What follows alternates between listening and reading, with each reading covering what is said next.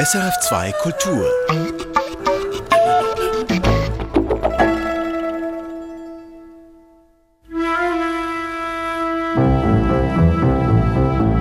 Hand aufs Herz. Wer hat nicht schon mal dran gedacht oder sich ausgemalt, wie es wäre, sich, und wenn auch nur ein ganz klein bisschen, zu rächen? Aber das ist ja verboten. In unserer Kultur, in der Bibel, im Strafgesetzbuch. Und trotzdem ist unsere Welt voll davon, voller Rachegeschichten, Rachegelüste, Rachefantasien. Warum? Haben so viele Menschen Grund, von Rache zu träumen? Ja, weil sie Ungerechtigkeit erleiden und keine Gerechtigkeit erfahren, sagt Mirjam Wenzel, Kulturhistorikerin. Es gibt einen Konnex zwischen Rache und Gerechtigkeit. Schon in der hebräischen Bibel und auch in der Moderne, aber er ist ein verdrängter Zusammenhang. Rache.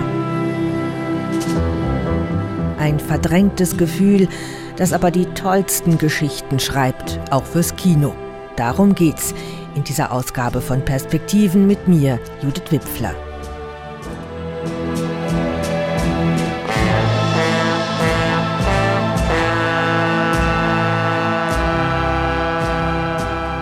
Im Kern geht es um Gefühle und um einen Versuch, über Gefühle zu sprechen.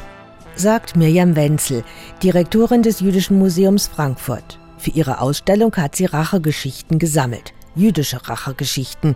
Die allermeisten sind Fiktion. Nur zum Beispiel die Legende von der kindermordenden Dämonin Lilith. Lilith ist das Rache dafür, dass sie aus dem Garten Eden rausgeworfen wird, weil sie sich Adam nicht unterwerfen will und dann zu Dämonin wird und sich, und das ist die Interpretation der zweiten Frauenbewegung seit den 70er Jahren dann recht an dem Patriarchat. Dass Lilith zur Galionsfigur der wütenden Frauenbewegung werden konnte, das zeigt, wie anschlussfähig ursprünglich jüdische Rachegeschichten für alle Menschen sind, vor allem für jene, die selbst Ungerechtigkeit erleben, Gewalt und Diskriminierung. Etwa Frauen, Menschen im Krieg, People of Color. Überall dort, wo das Recht versagt, wo weder Gott noch Menschen eingreifen, da poppen Rachefantasien auf, meint Mirjam Wenzel. Die historische Erfahrung von Gewalt produziert Fantasien, in denen sich über diese Gewalt erhoben wird oder diese Gewalt ausagiert wird, indem man sie gegen den Peiniger zurückrichtet. Zum Beispiel Judith. Sie greift zum Schwert, schleicht sich ins Zeltlager des feindlichen Holofernes, bezirzt ihn und schlägt ihm schließlich den Kopf ab. So rettet sie ihr jüdisches Volk vor der Vernichtung. Und dann wird drei Tage Party gemacht. Dieses Moment, was eigentlich popkulturell ist, nämlich das Großschreiben der Geste. Dabei hat es Judith nie gegeben. Der Tyrannenmord kam nicht und das jüdische Volk wurde immer wieder fast ausgerottet, zuletzt im Holocaust. Judiths Geschichte ist also nicht History, sondern Story, eine Erzählung ein Narrativ, was die Erfahrung von Gewalt und Diskriminierung umdreht. Es geht um ein Narrativ der Selbstermächtigung oder des Bittens um eine Intervention quasi gegen den Peiniger. Und dieses Moment des Umdrehens, des Verkehrens von Gewalt, die in diesem Narrativ stattfindet, das ist für uns zentral für unser Verständnis von Rache. Das ist ein Narrativ, was wir als solches schon in der Bibel finden. Wir finden es in jüdischen Legenden und wir finden es auch und vor allem in der Popkultur im 20. Jahrhundert, in Comics, in Musik, aber auch in den Texten jüdischer Autorinnen und Autoren. Von Judiths Tyrannenmord bis zum Superhelden-Comic all das seien Geschichten, die eine andere Wirklichkeit erzeugen, eine alternative Geschichte, die Genugtuung bringt, eben Rache für erlittenes Unrecht, ohne dabei ein Tröpfchen Blut zu vergießen.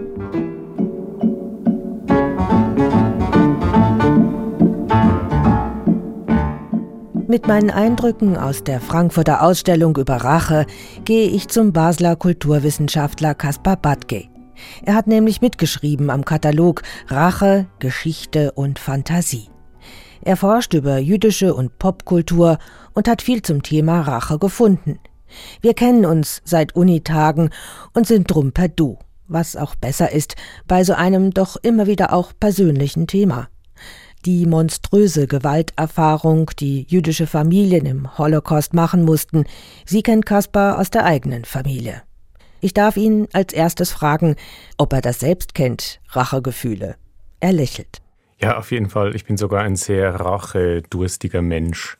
Und mein Lieblingsautor ist Heinrich Heine, der immer wieder über die Rache schreibt. Also er findet die Nächstenliebe super, aber einmal er verzeiht seinen Feinden auch sehr gern am besten, wenn sie alle gehängt sind. Äh, das ist so, finde ich, ein schönes Zitat, das eigentlich diesen Widerspruch sehr gut zeigt, dass wir natürlich alle den Leuten, die wir nicht mögen, gerne vergeben und total tolerant sind. Aber eigentlich möchten wir doch Rache.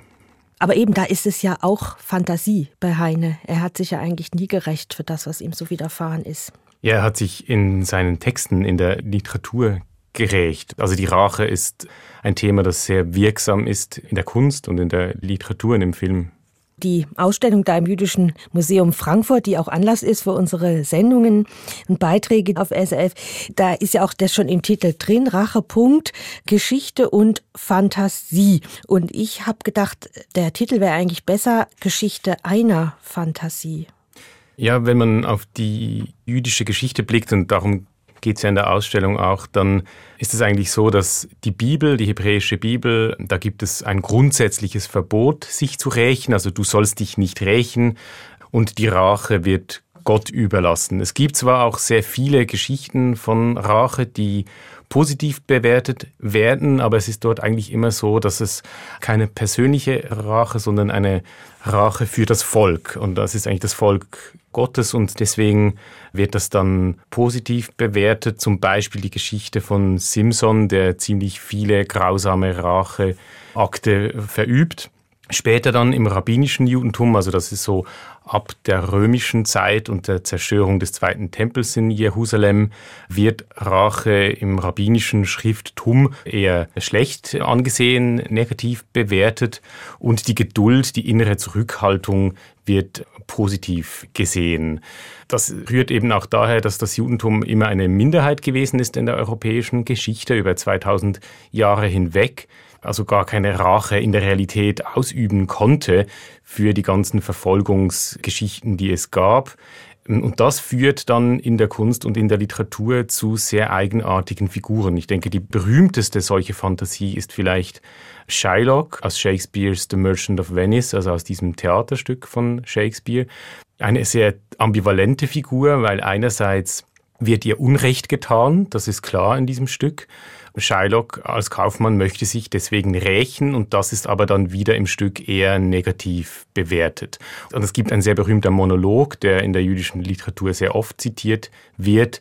Also eben, dass auch als Jude man ganz normal reagiert, wie andere Menschen auch. Wenn man uns Unrecht tut, dann wollen wir uns ebenfalls rächen.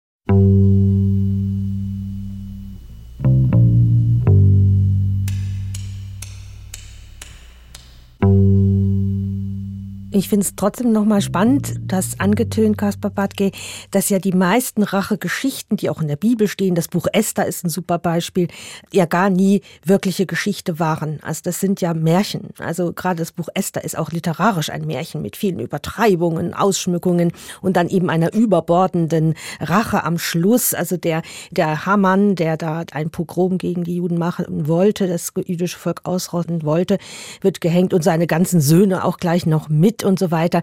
Und das wissen wir, es hat nie stattgefunden. Äh, dieses Märchen, ob es die Esther je gegeben hat als Königin, ist höchst zweifelhaft. Aber da, da merkt man das auch. Es ist viel mehr Fantasie als wirklich Geschichte, viel mehr Story als History. Ja, Die Esther-Geschichte wird ja am Purim erinnert, also an diesem jüdischen Feiertag. Das ist so eine jüdische Fasnacht eigentlich. Das ist eine Gelegenheit, bei der man sich auch betrinken soll. Und äh, man kehrt so ein bisschen die Realität um. Also alles ist ein bisschen anders, als es eigentlich ist. Und eben auch in dieser Geschichte ist es anders. Also die Juden sind mal die Starken, die Helden, die sich an ihren, an den Bösewichten rächen können.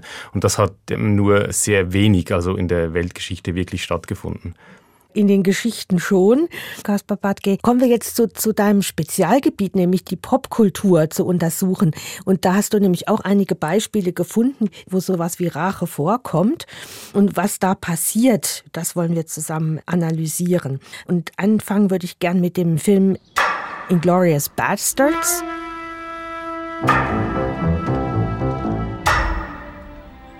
Dieser Baseballschläger, der wird geschlagen vom sogenannten Bärenjuden in diesem Film. Also ein Berg von einem Mann, der dann eben grausamst sich rächt an Nazis oder an deutschen Soldaten, die Verbrechen begangen haben. Und dieser Film kulminiert dann am Schluss in einer fulminanten Szene in einem Kino in Paris, wo alle Nazi-Größen da sind, um einen Propagandafilm Premiere beizuwohnen. Und dann fliegt dieses ganze Kino in die Luft und alle werden umgebracht.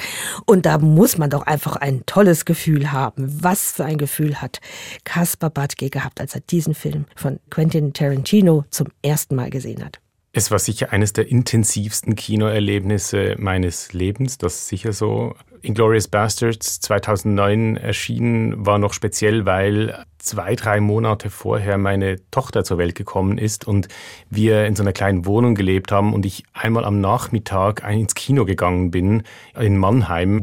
Und es war wirklich, es war in jeder Beziehung für mich damals in eine andere Welt, diese zweieinhalb Stunden zu gehen. Ja, du hast angesprochen, dieser Bear Jew oder Bärenjude, das ist natürlich eine super zentrale Figur weil der irgendwie mit eigenen Händen, mit einem Baseballschläger alles ausübt, was in der jüdischen Geschichte und Vorstellung irgendwie zurückgehalten wird. Und Tarantino selbst ist ja nicht jüdisch, aber er hat Eli Roth, diesen jüdischen Regisseur und Schauspieler, engagiert, der im Film auch äh, mitspielt. Und man sieht einmal so eine Nahaufnahme von seinem Gesicht. Also der ist bei diesen, bei diesen Bastards dabei, ist ein Soldat, wie er lächelt bei dem Gedanken, dass alle Nazis umgebracht werden. Und Roth hat später in einem Interview gesagt, was er gefühlt hat, It's all I ever wanted to see. Ja, also es ist alles, was ich jemals sehen wollte. Und ich glaube, dieser Film agiert das aus. Er agiert das aus, was wir immer jemals sehen wollten.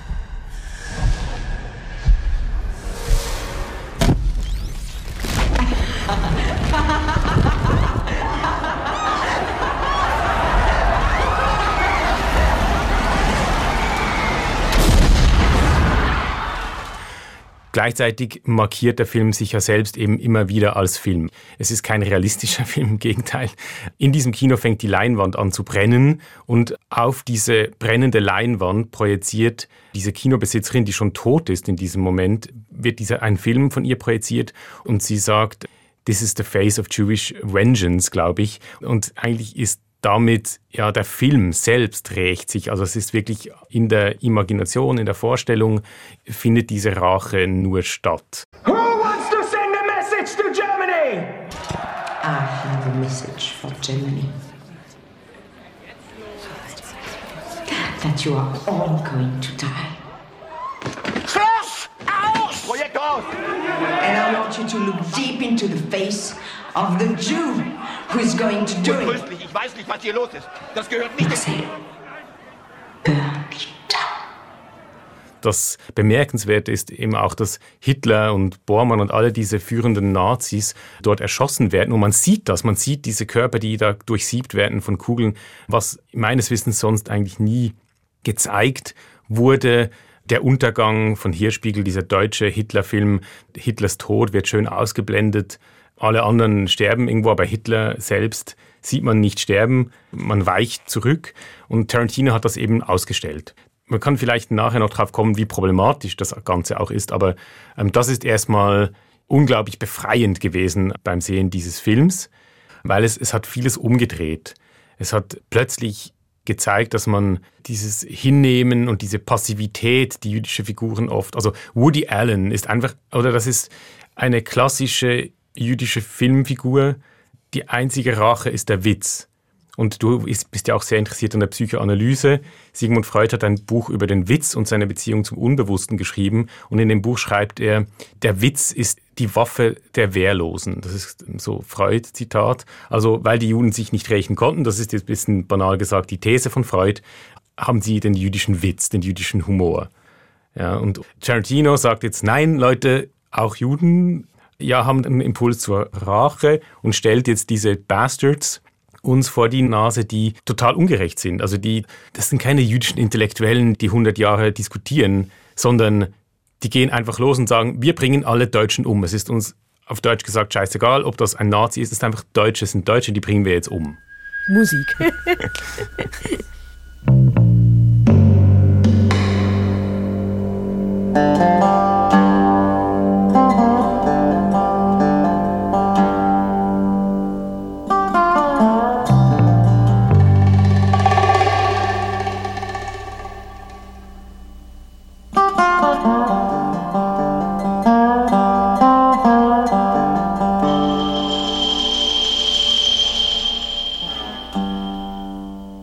möchtest du auch darüber reden, dass das ja aber auch eben ein antisemitisches, ein antijüdisches Klischee ist. Ja. Der biblische Gott, das ist dann der Rachegott und eben die Juden, die sich rächen, bis hin ganz aktuell wieder, Vergleich Vampire und Juden, die untot darum geistern und sich irgendwie rächen. Das ist ja Stereotyp, das seit dem Mittelalter spätestens äh, ganz fest drin ist in unserer Kultur auch. Und dann solche Filme, können die das nicht dann auch nochmal wieder äh, rausholen? Eben der jüdische Blutsauger, der jüdische Rächer, Shylock, die Shylock-Figur, das ist eine Figur der Angstlust, um es wieder psychoanalytisch zu sagen, die die europäische Geschichte verfolgt, wie ein Gespenst eigentlich. Und es ist natürlich eine Projektion. Ähm, ist es vielleicht auch die Angst davor, dass die Rache wirklich kommt, weil die Rache genau. wäre ja gerecht. Also nach dem Zweiten Weltkrieg, da gibt es historische Forschung auch drüber. Viele Deutsche hatten tatsächlich Angst. Das wurde auch gespiesen von der Propaganda, also der Nazi-Propaganda. Goebbels hat immer wieder von jüdischen Rächen gesprochen und so. Man hatte wirklich Angst davor, dass jetzt Jüdinnen und Juden äh, sich rächen würden. In der Realität konnten die das dann eigentlich kaum tun. Erstens waren fast alle tot. Zweitens, die, die überlebt hatten, die irgendwo in Lagern noch waren, die hatten eigentlich nicht Kraft für sowas. Ja, man hat dann versucht, irgendwie zu emigrieren, so schnell wie möglich. Es gab vereinzelte, also historisch aufgearbeitet, vereinzelte Bestrebungen, solche Racheakte tatsächlich zu verüben und vereinzelt mag es auch das gegeben haben, aber das war wirklich Minderheit. Marginal, genau. Ja. Also es kommt ja in der Ausstellung in Frankfurt quasi überproportional vor. Also die sagen das zwar auch, dass das wirklich absolut wenige Fälle waren, erstaunlich wenige Fälle. Was passiert denn da bei uns als Mehrheitsgesellschaft? Also wenn also der Fokus so draufgesetzt wird jetzt mit so einer Ausstellung auf die wenigen Beispiele für echte jüdische Rache. Ja, ich denke, die, die Ausstellung hat das Ziel, vielleicht weniger also Rache zu legitimieren. Das will sie sicher nicht, sondern es zeigt etwas, das sie Unversöhnlichkeit nennen. Und das als Wort gefällt mir besser oder vielleicht auch als Konzept. Unversöhnlichkeit soll aussagen, dass für das, was geschehen ist, es keinen Schlussstrich gibt. Und übrigens nicht nur in der jüdischen Geschichte, sondern sie, ähm, eben Max Czolek ist sehr bemüht, auch anzuschließen an postkoloniale Geschichte, sagt, okay, also verfolgte Minderheiten, auch wenn das jetzt vorbei ist, diese Verfolgung vielleicht, aber diese Geschichte geht weiter und es geht nicht darum, jetzt zu sagen, ja, alles ist gut, sondern Unversöhnlichkeit beizubehalten, nicht um irgendwie eine Schuld den anderen aufzubürden, sondern eher ein Bewusstsein, glaube ich, so. Genau, die Frauengeschichte kommt da auch vor, wird auch angesprochen, dass ja. das eben auch noch nicht zu Ende ist mit der Genugtuung oder des Aufholens von Frauen in der, in der Gesellschaft. Das wird da ja auch auf dieser Ebene ja. mit verhandelt. Ich meine, Rache, es ist imaginär und es hat etwas sehr Irreales, weil es darum geht, so zurückzugehen in der Geschichte, die Geschichte irgendwie umzudrehen, also sie ihm jetzt mal an seinen Übergreifern quasi da übergriffig zu sein. Also das stellt Tarantino sehr gut dar und hat darum auch etwas mit Nostalgie zu tun. Ja, und das sieht man in der jüdischen Geistesgeschichte eigentlich schon sehr früh. Also der berühmte 137. Psalm, das wollte ich jetzt doch nochmal sagen, ähm, die Erinnerung an Jerusalem, also vergesse ich dein Jerusalem, so fängt dieser Psalm an, da geht es um das Exil und dass man eben die Herkunft nicht vergessen will weil man sonst seine Identität verliert. Dort in diesem Psalm geht es auch um Rache und zwar extrem grausam. Also man hofft, dass man die Kinder seiner Feinde an einer Wand zerschmettern kann. Das ist ein sehr biblischer Text. So wurden im Holocaust jüdische Kinder tatsächlich zum Teil umgebracht. Das ist extrem unheimlich, wenn man das sich so anschaut. Ja, dieser Psalm wird immer wieder aufgenommen in der jüdischen Geschichte und es zeigt diese innerliche Verbundenheit von Exil was bedeutet, man ist in einer Position, wo man ausgesetzt ist und Opfer sein kann, potenziell Minderheit ist und Rachefantasie.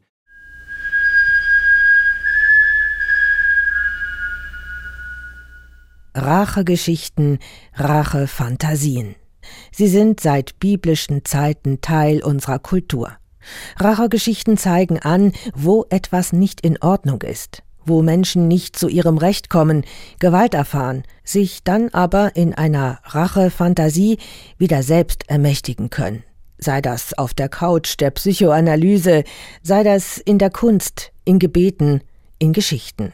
Mirjam Wenzel nennt das kontrafaktisch. Die Idee des Kontrafaktischen spielt ja heute tatsächlich auch in der Geschichtswissenschaft eine Rolle. Und dieses Kontrafaktische ist ein Narrativ, was fantasiert wird, was einen Möglichkeitsraum in die Geschichte oder in den Blick auf die Geschichte eröffnet. Wie insbesondere Jüdinnen und Juden diese Möglichkeitsräume nutzen, das hat Kaspar Badke erforscht. Er lehrt jüdische Kulturwissenschaft etwa an der Uni Basel. Für das Racheprojekt des Jüdischen Museums Frankfurt hat er Rachemotive in Popsongs aufgespürt, etwa in diesem Song von Leonard Cohen. I'm coming now, I'm coming to reward them. First, we take Manhattan. Then we take Berlin. Kaspar Badke. Ja, was, was ist dir dazu alles eingefallen zum Thema Rache bei dem Song? Es gibt in diesem Song eine Zeile, die heißt You loved me as a loser, but now you're worried that I just might win.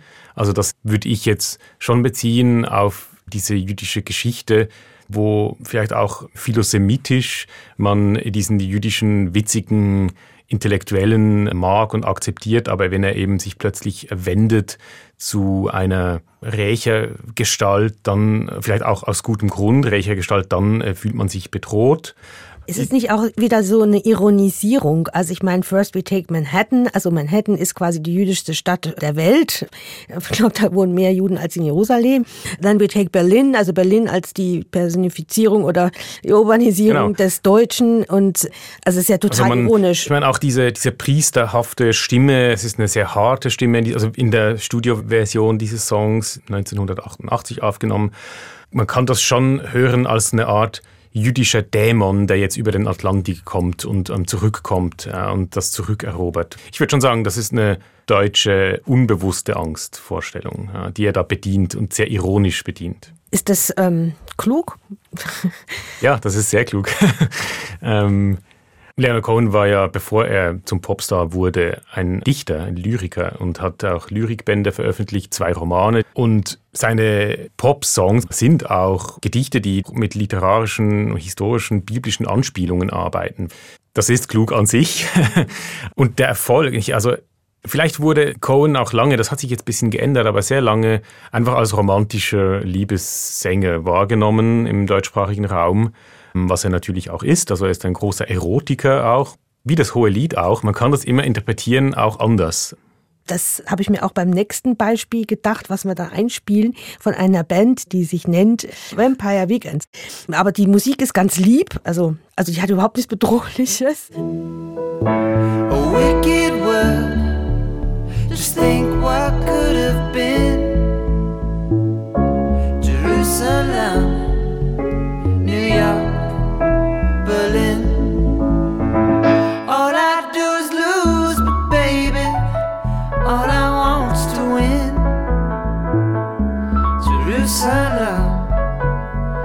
York, Berlin.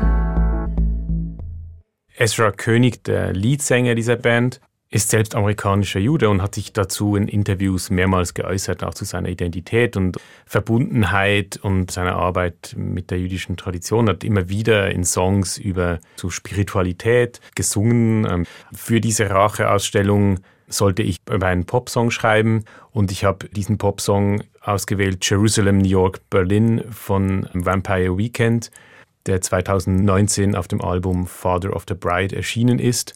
Diese drei Städtenamen, Jerusalem, New York, Berlin, erinnern eben an Leonard Cohens Song und es sind ja unbestritten drei wichtige Zentren der jüdischen Geschichte, also immer noch. Und Esther König selbst hat das gesagt, diese drei Namen repräsentieren auch drei Möglichkeiten der jüdischen Geschichte, ja, Spiritualität, Geld und, und Intellektualität quasi. Und in dem Refrain kommt dann auch die Zeile vor, Just think what could have been. Also es geht um verlorene Möglichkeiten, um Alternativgeschichte und eben da ist die Rache und Nostalgie nie weit. Ja, man geht zurück und schreibt die Geschichte neu. All I do is lose, baby, all I want's to win. Jerusalem, Am Anfang könnte man denken, es ist ein Liebeslied. I know I loved you then. I think I love you still. Aber dann geht es plötzlich um eine Prophezeiung, um Steine auf einem Feld. You can't make it real. Also es geht in das heilige Land, kann man gar nie verwirklichen. Es ist immer nur ein Traum, the big dream, sagt er.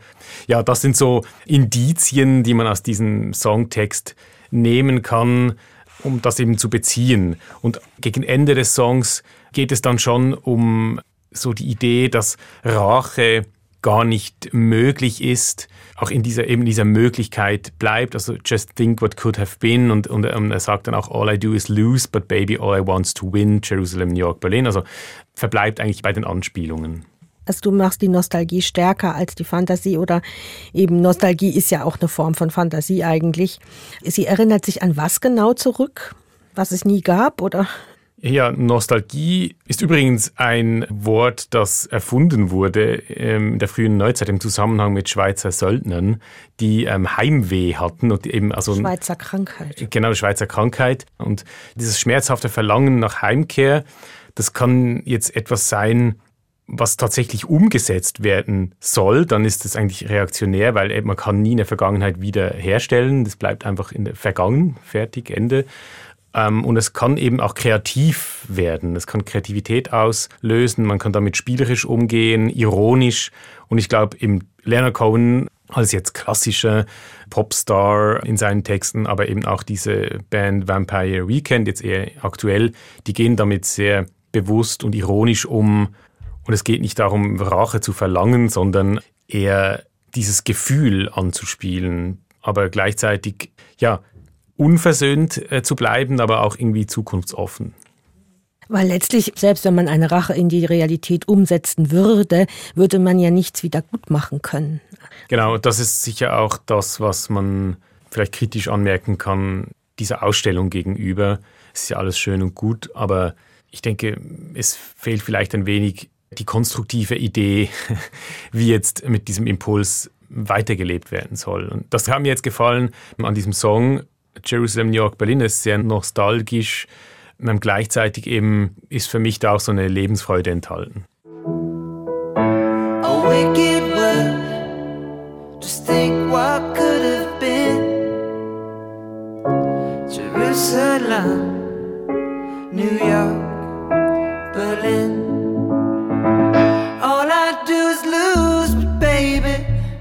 all I want's to win.